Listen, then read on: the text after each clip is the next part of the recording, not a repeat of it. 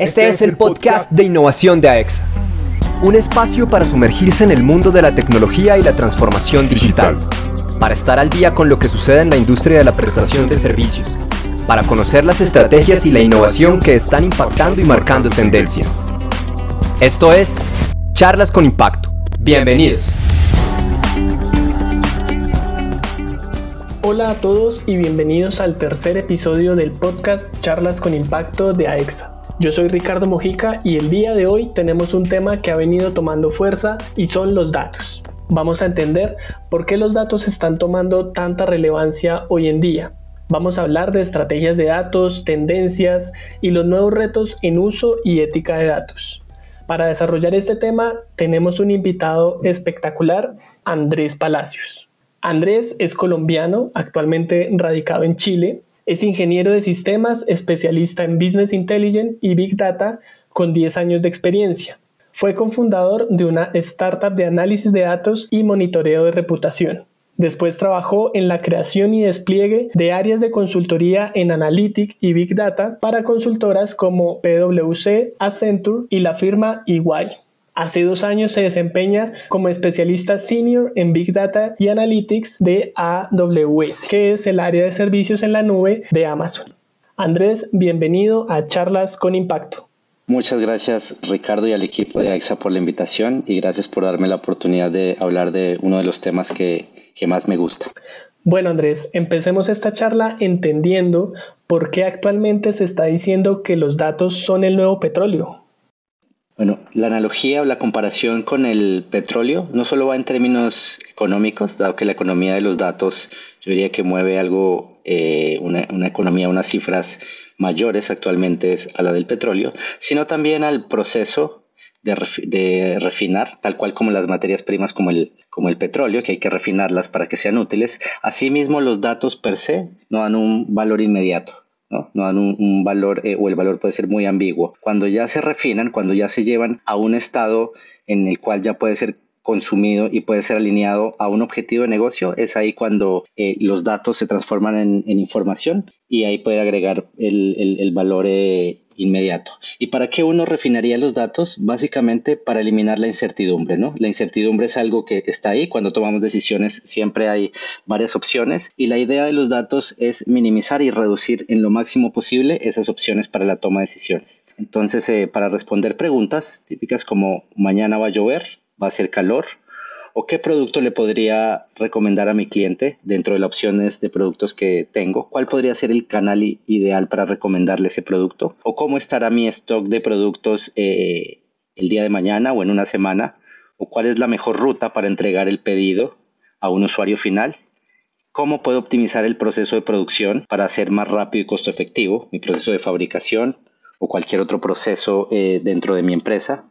Permitiendo que los datos sirvan para apalancar esos drivers, esas oportunidades de negocio y poder conocer, por ejemplo, mejor a los clientes, ¿no? Algo que se habla hoy en día es la vista 360, en donde se ve al cliente desde diferentes perspectivas y eso se logra a través de los datos, ¿no? También otro ejemplo es mitigando el riesgo, minimizando no solamente minimizando la incertidumbre, sino el riesgo, eh, dando solución a puntos de dolor comunes de la industria o particulares de la empresa y creando nuevas oportunidades de negocio, nuevos modelos de negocio que antes no, no eran posibles si no es por la llegada de los datos o de esta economía de los datos. Y qué bueno que hablas de esos nuevos modelos de negocio porque las empresas pues necesitan aprovechar todo este eh, material y todo este recurso tan valioso que son los datos. ¿Cómo se prepara una empresa para desarrollar una estrategia para el aprovechamiento de los datos? Bueno, una de las formas, de las mejores formas en que deben prepararse para, para aprovecharlos es tomándolos y tratándolos como un activo corporativo principal.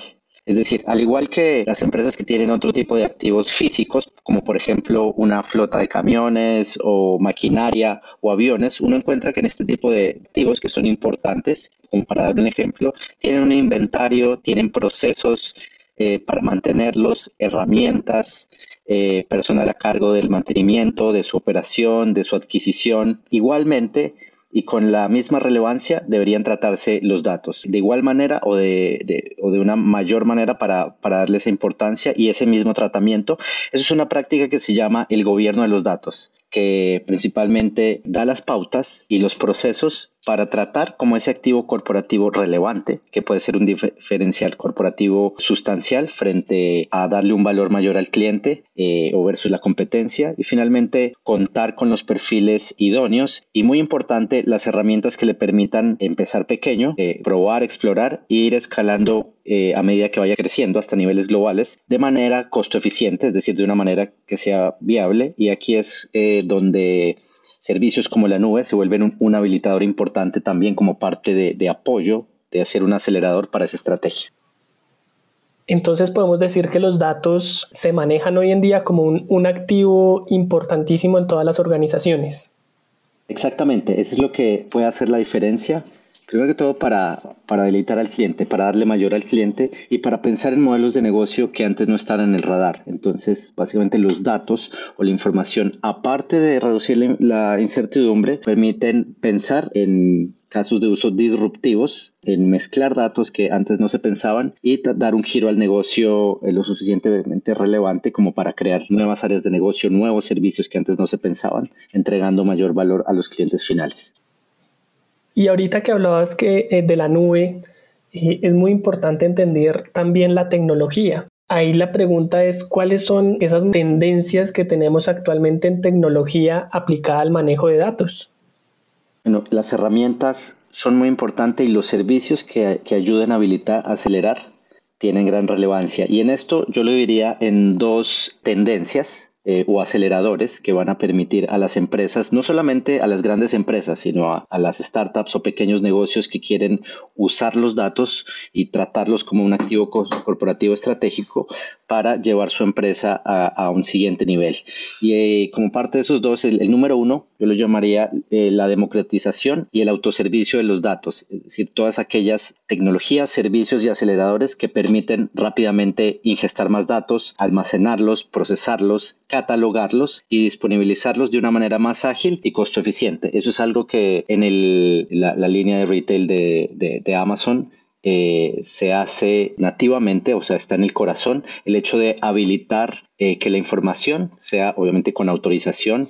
Eh, hay, un marketplace de datos donde las personas se puedan con cierta aprobación autorización se puedan autoservir de sus datos, puedan entrar a ver un catálogo de qué tipos de datos que hay, tener un buscador de, de, palabras claves para navegar los datos y, y, eso es lo que también intentamos como Amazon Web Services para que los clientes adopten, ¿no? que haya una democratización un autoservicio obviamente controlado con los controles de acceso requeridos, ahí la seguridad es muy importante. Y la segunda tendencia que hay es, una vez ya recolectados y catalogados, es finalmente procesarlos, no explotarlos. Y no es un secreto aquí que el Machine Learning y la inteligencia artificial juegan un papel clave, porque van a permitir estos datos, estos ingredientes, básicamente crear nuevos servicios. Eh, eh, es muy obvio que ahora que cualquier aplicativo eh, digital o de tecnología es cada vez más en el futuro va a estar más estrechamente relacionado con el machine learning y la inteligencia artificial, ¿no?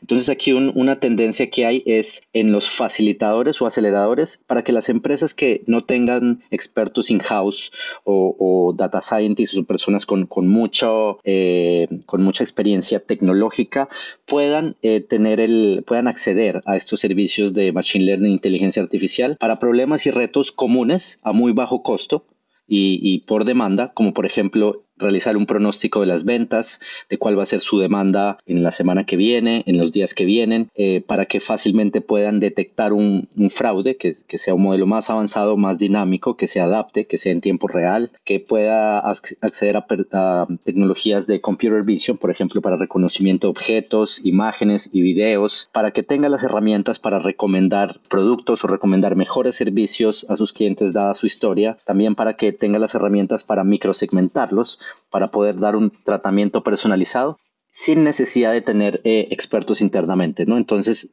una de las tendencias Y es aquí donde Amazon Web Services también eh, nos hemos enfocado mucho en proveer a los clientes que no tienen, eh, como mencionaba anteriormente, esa experiencia para hacerlo desde cero con aceleradores o con estos building blocks o, como fichas de Lego que ya están listas, se pueden eh, empezar a usar sin mayor conocimiento. Y también para las empresas que ya tengan perfiles ya más avanzados en, data scientist o que intenten hacer eh, ya modelos o, aplicativos, proyectos ya muy personalizados, también brindar mayor poder de cómputo, eh, mayor, eh, mayores servicios también, pero que estos sean a bajo costo y que, y que sea viable y que les permitan también probar y fallar rápido si es el caso, y ir reajustando sobre la marcha y que esto no les cueste mucho mucho dinero al final en su factura, ¿no? Sino que sea una, puedan eh, involucrar la agilidad y tener las herramientas que sean viables, que si en algún caso desean reajustar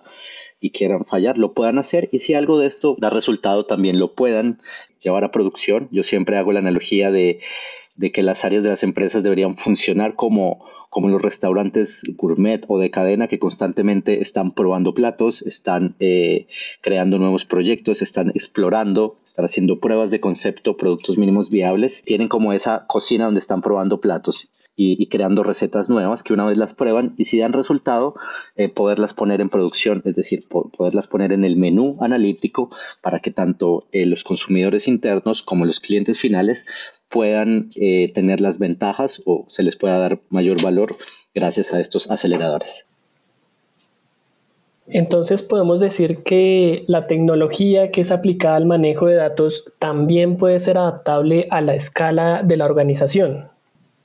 Así es, y en esto la nube juega un papel eh, fundamental porque permite tener estos servicios por demanda necesariamente eh, que una empresa pequeña no pase mucho tiempo o que no tenga los recursos para construir un modelo sofisticado como para los retos que, que, te mencioné o los, o los, problemas comunes, sino que pueda acceder a servicios por demanda, es decir, que pagues únicamente por lo que, por lo que está utilizando, si es poca data, si son, eh, si son eh, pocos los clientes, asimismo proporcionalmente paga, un poco haciendo la analogía también con los servicios públicos como la energía, la luz, en donde te llega la factura de acuerdo al consumo entonces, ese modelo de costos es el que finalmente permite que empresas pequeñas o startups comiencen eh, pagando poco y a medida que van subiendo, que, que van creciendo, asimismo los costos proporcionalmente se van adaptando a ese crecimiento.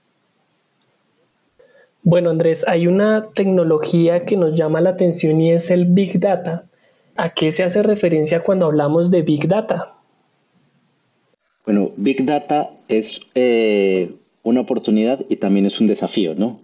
Todo el ecosistema de Big Data nace de precisamente brindar todas las herramientas que antes no existían y que se han ido construyendo para precisamente poder combinar toda esa heterogeneidad de datos, es decir, de ingredientes que vienen a diferentes velocidades, eh, de diferentes tamaños, con, con, tamaños grandes, inclusive eh, por segundo, por minuto, por hora, que tienen diferencias diferentes naturalezas, como datos estructurados, no estructurados, imágenes, audios y todas esas eh, plataformas o la tecnología que se requiere para poder combinarlas, almacenarlas, porque son, son un montón y van creciendo cada vez más con el tiempo y van saliendo nuevas fuentes. Tenemos en día redes sociales, tenemos sistemas transaccionales, CRM, sensores en los, en los dispositivos, en los wearables. Entonces, eh, es básicamente eh, el ecosistema que permite toda esa información que se definen como las, las, las Bs también de, Big Data, que es volumen, velocidad, y hay una muy importante eh, variedad, hay una importante que es eh, veracidad, ¿no? Porque finalmente, si, los datos que hay son, son bastantes, pero no son certeros o no tienen una calidad adecuada o no se pueden refinar, eh, como dicen los americanos, eh, garbage in, garbage out, ¿no? Si basura entra, basura sale. Entonces es todo ese ecosistema de herramientas y de buenas prácticas que permiten separar la señal del ruido, separar los datos eh, buenos o que tienen buena calidad, como cualquier materia prima de las que no, y permiten finalmente transformarlos para que de datos eh, pasen a información y esta información permita tomar decisiones y dar valor a los clientes finales.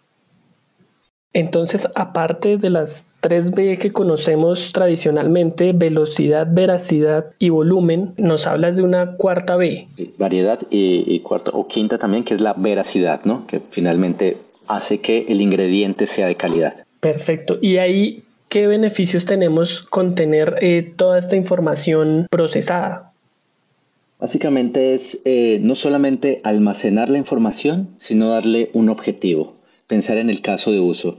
según mi experiencia, lo que hemos visto con los clientes tiene mucho más sentido cuando hay un reto de negocio y hay un, hay un driver, hay una necesidad específica y, y después de esa necesidad vamos a, o, se analiza cuáles son los, los datos necesarios para, para darle una solución, ¿no? Es algo que dentro de Amazon llamamos el working backwards o trabajando hacia atrás. Es partir de una necesidad específica, porque podríamos empezar a almacenar grandes cantidades de información ahora con, con servicios como en la nube, como Simple Storage Service, que es un servicio que permite eh, almacenar grandes volúmenes de datos de una forma bastante costo efectiva. Uno podría inclusive entrar a, a, a ingestar bastantes datos, pero la idea es primero ver cuál es la necesidad, cuál es el reto de negocio, es mitigar el riesgo, es conocer mejor a los clientes, es brindar una mejor recomendación y de ahí hacia atrás eh, ir preguntando cuáles son los datos que me podrían eh, responder mejor a, este reto, de, qué fuentes, eh, combinar esas fuentes de diferentes dimensiones, de diferentes proveniencias, de diferentes orígenes, combinarlas, procesarlas para darles un propósito específico y no solamente sea almacenar datos por almacenarlos. Cuando nos hablas de esas fuentes de, datos, principalmente son fuentes digitales. ¿Cuáles pueden ser las ventajas o desventajas de estas nuevas formas de captura de datos digital?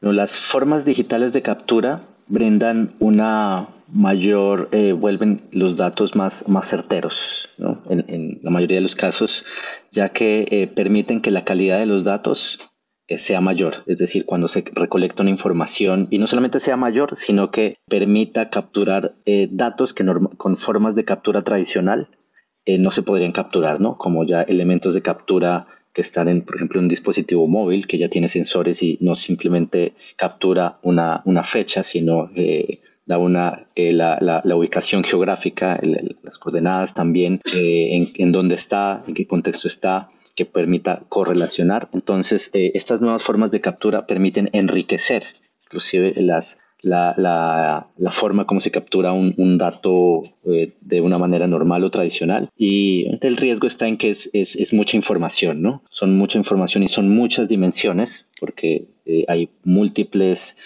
orígenes. Hablando solamente del caso de cliente, cliente o las personas somos más que una edad, más de, más de que un producto consumimos. Eh, son varias dimensiones como eh, la reputacional, la transaccional, la demográfica, nuestros hábitos y cada una de estas fuentes puede tener un lugar en cada una de esas dimensiones que ayudarían a una empresa a entender el cliente como de una manera más holística. Entonces, el, uno de los retos con estas formas digitales es precisamente el volumen, ¿no? Y cómo, cómo hacer y cuál es el proceso para refinarlas y las herramientas también para, para volverlas provechosas y que no se queden solamente ahí almacenadas.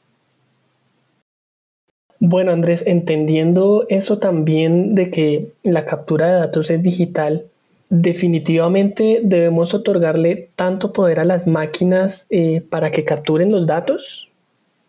Bueno, ahí la, las herramientas finalmente eh, o, el poder va relacionado finalmente al uso, ¿no? Finalmente al, uso ético. Obviamente ya las máquinas, como te digo, permiten capturar datos o enriquecer los datos de una manera que de una forma tradicional no se haría, o tener más certidumbre, tener más eh, exactitud en capturar los datos, ¿no? Entonces, eh, es, una forma de cómo usar mejor las herramientas, ¿no? Porque estas herramientas permiten capturar más datos y dándole un uso adecuado, permitir brindar un mayor valor al cliente o permitir eh, conocerlo mejor, permitir recomendarle un producto que sea adecuado y permitir eh, darle un mejor servicio. Entonces es, es va más, más allá del, de la herramienta, sino al buen uso que se hagan de estas mismas eh, herramientas. Entonces ahí podemos concluir que la, máquina por sí misma no tiene el poder, sino las personas o el equipo de personas que está detrás usando esos datos que se capturan. Asimismo, las herramientas per se son amorales, ¿no? Eh, eh, y eso pasa con, cualquier otra eh, área del conocimiento o herramientas, ¿no? Si vemos la ciencia, con la ciencia puedes o hacer vacunas o tener tratamientos de enfermedades o puedes crear armas biológicas, ¿no? Entonces, finalmente es eh, eh, ver esta tecnología o este habilitador que permite, en la mayoría de los casos son, eh, los impactos son más positivos que los negativos, y ahí es donde viene también el, finalmente la intención de lo que esté ahí y, finalmente que hayan un marco regulatorio y que hayan también buenas prácticas para, para usar adecuadamente estas herramientas.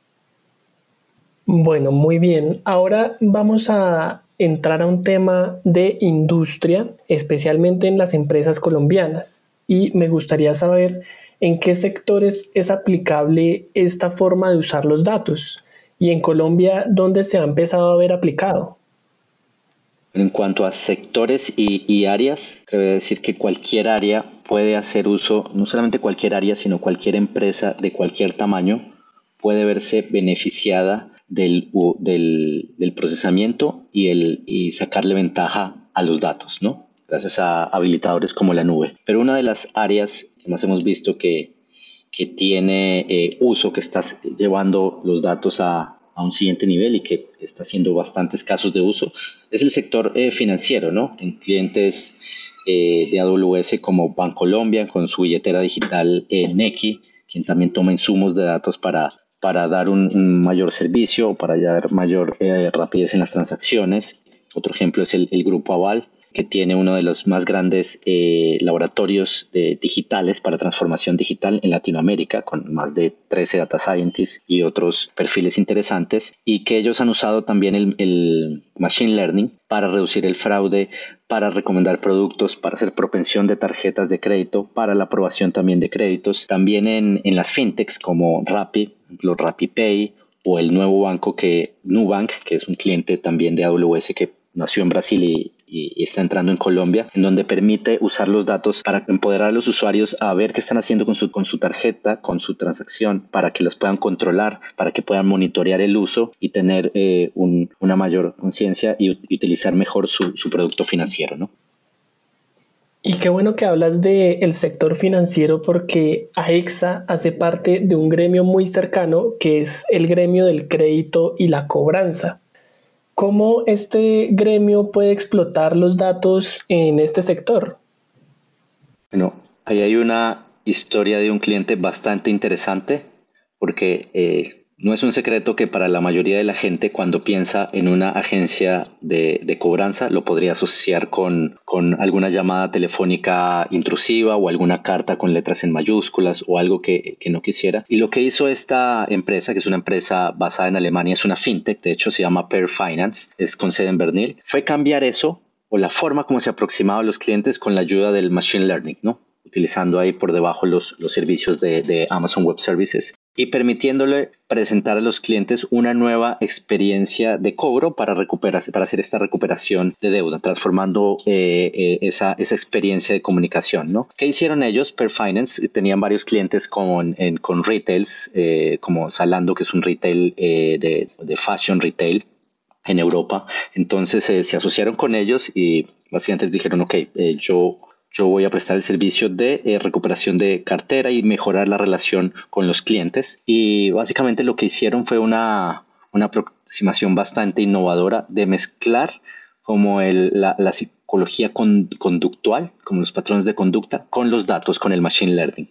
¿Y cómo, para qué hicieron esto? Eh, específicamente para, para lograr eh, hasta crear más de 30.000 formas diferentes de aproximarse a un cliente para realizar esta cobranza eh, gracias a los diferentes parámetros que analizaban. Entonces, para dar ejemplo, eh, uno de ellos era el canal.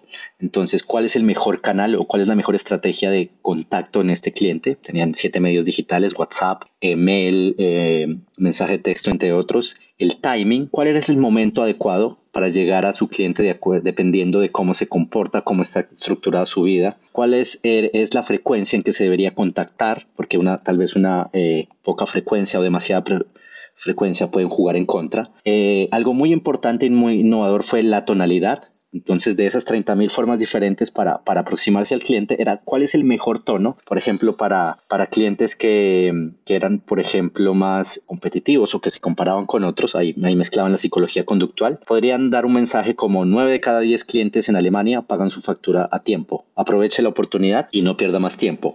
Eso para ese para esos usuarios o para otro tipo de usuarios que, que eran más de que necesitaban un incentivo de ganancia, por ejemplo, eh, crear ahí una oferta más atractiva para que pudiera renunciar a su tarifa y ofrecerle un acuerdo, sugiriendo al cliente que también obtendría una ganancia al pagar la deuda. Y también herramientas estilísticas para ver si es un mensaje, es un mail, qué elementos gráficos debería tener, qué iconos o qué tonalidad cómo debería aproximarse y los resultados fueron que el, 85% de los clientes que tenía Salando dijeron estar eh, satisfechos con la forma que Finance estaba eh, gestionando esta cobranza y estaba comunicándose con ellos. Entonces, el uso de estas nuevas tecnologías y el uso de los datos también permiten generar todas estas nuevas interacciones con los clientes. Así es, es un mayor conocimiento de los clientes. Es básicamente poder eh, conocerlos. Eh, aquí viene ya la, parte positiva de los datos, porque es eh, aprender a conocerlos, segmentan, segmentarlos y darles microsegmentación para poder dar un tratamiento personalizado, como el ejemplo que, que di. Era, hay 30.000 formas diferentes de contactar a un cliente, combinando todos estos factores que dije. ¿Cuál es la forma ideal? Con la hora ideal, el canal ideal, el tono ideal, la frecuencia ideal, con, la, con el descuento o con la oferta ideal para, darle un valor agregado al cliente y, finalmente tener un, resultado de negocio eh, mayor. Wow, qué interesante, qué interesante esa experiencia que nos cuentas. Y para eso, naturalmente, debe haber personas muy especializadas para entender esta tecnología y poder aplicarlas a los diferentes negocios. ¿Cuáles crees que deben ser las habilidades que deben tener los profesionales dedicados a estas áreas específicas para los datos? Bueno, primero que todo, eh, los perfiles en los negocios que no necesariamente eh, son técnicos, que tengan una cultura de datos, porque es muy importante que sean sponsors en cada área que estén, no importa si es marketing, si es riesgo, si es finanzas, si es recursos humanos, que tengan primero que todo una cultura data driven culture, como lo dice en inglés, una cultura alineada a los datos, en donde en cada decisión o en una forma de aproximarse a hacer en el día a día, tomen a los datos como, como punto de partida o como un insumo para hacerlo y, que generen proyectos de los datos. Esto es muy importante porque no es solamente tener grandes perfiles o contratar data scientists o, o ingenieros, sino que los sponsors de negocio que sean estrategias top-down, es decir, que vengan desde arriba con los sponsors de negocio y que incentiven a lo de abajo. Hemos visto que es lo que más da resultado. Y asimismo también las personas o los skills también eh, hoy en día, gracias a, los a, los aceleradores, como los que mencioné, que permiten que perfiles no necesariamente tan avanzados en Machine Learning o estas técnicas puedan usar ya servicios que, vienen ya creados que resuelvan problemas comunes como, como la detección del fraude, como una, como una detección de sentimiento o como una categorización o, una recomendación de productos y que permitan hacerlos eh, de una manera costo eficiente. Y a medida que van ganando experiencia o que van creciendo, eh, puedan también ir involucrando perfiles más especializados que les permitan enriquecer y mejorar eh, estos, estas iniciativas. De acuerdo a eso que nos comentas de los perfiles especializados e ir generando esa cultura de datos, ¿en Colombia existen los suficientes profesionales con estos conocimientos para cubrir la demanda del mercado? Pues yo pienso que sí, prueba de ello son las diferentes comunidades tecnológicas. En algunas de ellas he tenido la oportunidad de participar, comunidades de desarrolladores, tanto para, para procesamiento de datos, para big data, para inteligencia artificial, para aprendizaje de máquina. Colombia tiene una de las comunidades más fuertes también, en donde uno ve personas de universidad, ve personas que están trabajando. Eh, hay unos semilleros bastante interesantes y me atrevería a decir que tenemos eh, profesionales a, un nivel del Silicon Valley, es algo que también em, los emprendedores también eh, destacados de Colombia dicen, y creo que el, ecosistema tecnológico y, empresarial colombiano eh, es bastante interesante. hay bastante gente y, y creo que tiene un buen futuro tanto a corto como a largo plazo. Bueno, Andrés, hemos hablado de los diferentes sectores, de diferentes aplicaciones, de los profesionales dedicados a estos temas, pero ahora vamos a entrar a un tema muy importante y es la ética y regulación en el uso de los datos. Y aquí la pregunta es qué riesgos existen en la recopilación y uso de tanta información. Bueno, la recopilación, desde que sea autorizada, desde que se alinea al marco legal o a lo que está en la ley, a las buenas prácticas y a las políticas, digamos que no debería tener permiso. Pero obviamente el, hecho de, de, ingestar información, de ingestar datos de clientes de diferentes perspectivas, eh, es un reto, efectivamente, porque es mucha información. Eh, tenemos datos eh, muy granulares de los clientes.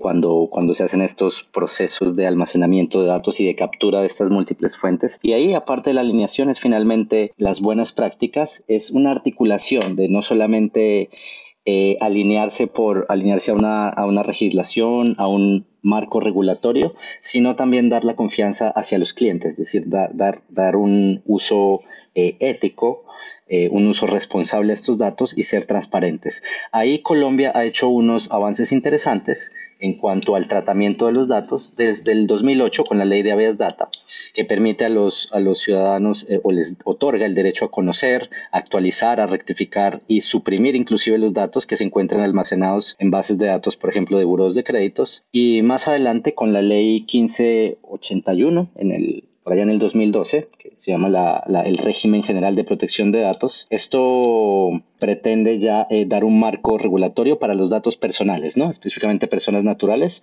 precisamente para ver la transferencia de los datos, para transparentar ahí qué se puede hacer, qué tipos de datos y finalmente comunicarle al usuario que se están capturando y que el usuario acepte también precisamente esa captura. Entonces es eh, no solamente obedecer estas leyes, sino tener prácticas internas eh, de gobierno de datos que permitan que los datos que se identifiquen como sensibles tengan mecanismos de seguridad, tengan las herramientas que permitan etiquetarlos y controlar el acceso, dado que cualquier otra persona, porque una empresa podría tener múltiples consumidores de los datos, que la idea es eh, que haya autoservicio, como lo mencionaba en, una eh, respuesta anterior, pero que hayan los mecanismos para finalmente esos campos sensibles, eh, como la cédula, como el email o cualquier dato que permita identificar a un usuario y que no debería eh, un usuario tener que verlo, finalmente brindar el, mecanismo de seguridad para que no pueda eh, consultarlo y aislando los datos que sean sensibles en, otros repositorios asegurados y, bloqueando el acceso no autorizado a cualquiera de ellos. Bueno, ya que hablamos del marco regulatorio en Colombia, es importante entender si ese marco se percibe como un facilitador y un desarrollador de tecnología o al contrario se puede percibir como un limitante. El marco ha, evolucionado bastante. Yo creo que tiene una combinación interesante, este trade-off, este balance entre tener, eh, dar un marco regulatorio para la protección de datos, pero asimismo no, no ser un, un, cuello de botella o un obstáculo para emprendedores o empresas que, que quieran eh, usar los datos de una manera ética transparente, siendo transparente con los usuarios. Y, en contraposición a estas leyes que, regulan, también hay leyes que habilitan, por ejemplo, la circular externa 05, que, fue, que, salió el año pasado en, Colombia, hace que la superintendencia permita que las fintechs o que eh, en este caso los, las, las verticales financieras o las empresas financieras que suelen ser los que tienen mayores regulaciones eh, en datos, puedan usar la nube, por ejemplo, como habilitador y puedan eh, desarrollarse y estar en un nivel competitivo al nivel de otros países, no solamente de Latinoamérica, sino también a nivel mundial. Y ahora que hablas de el, uso de la nube y el uso de, de, los datos en las empresas y en las nuevas empresas, a medida que se trabaja con una cantidad cada vez mayor de datos, las preocupaciones de los usuarios en temas de privacidad se van incrementando en paralelo. ¿El marco regulatorio en Colombia está preparado para hacer frente a esas preocupaciones? Bueno, en mi opinión, creo que sí. Es una máxima del derecho que primero son los hechos y luego vienen las leyes. Pero es algo que no es estático, ¿no? Es algo que pienso que a medida que vayan habiendo más casos de uso, más empresas y más antecedentes, va a ir eh, evolucionando muchos de los marcos regulatorios de estas leyes se, se inspiran en, en, leyes ya que están, en, por ejemplo, en Europa, como el GDPR, eh, y que se adaptan muchas de esas cosas ahí. Entonces es un marco estático que ya tiene eh, o permite eh, proteger los datos de las personas, ya tiene una normativa base y que muy seguramente va a venir evolucionando y adaptándose también a los nuevos requerimientos. Y ya que nos dices de esas regulaciones europeas, es muy importante entender y hacer uso responsable de los datos. Para eso se requiere cierta protección y uso seguro de los datos. ¿Qué debería hacer una empresa para garantizar la protección de los datos y generar confianza en los usuarios? Em, creo que número uno, ser muy transparentes, es decir, alinearse con, la regulación, con, en el caso de las leyes que mencioné anteriormente, con, y, eso, porque es la regulación más las buenas prácticas internas, ¿no? Ser transparentes con los usuarios, eh, finalmente darles confianza. Yo considero que si uno usa un producto o un servicio de, una empresa que no le da confianza, eh, no debería haber un obstáculo para, para continuar con ella, ¿no? Los usuarios podrían estar en libertad de, dejar de usar estos servicios o productos si, si, si la empresa no inspira confianza. Entonces, eh, pienso que las empresas que son más transparentes, que, establecen hacia afuera en comunicación qué es lo que hacen con la información o cuáles son sus buenas prácticas de seguridad y que son claros con los procesos, con voluntariamente pedir autorización, son los que van a lograr un mayor éxito y ganar la confianza eh, de los clientes finales en estas coyunturas. Claro, y es que hoy en día eh, el tema de los datos y el uso de datos ha tomado cierta relevancia porque es inevitable pensar en las polémicas suscitadas por películas o documentales como Nada es privado o la más reciente El dilema de las redes sociales. ¿Cuáles son las conversaciones que se deben estar dando alrededor de la ética en el uso de los datos?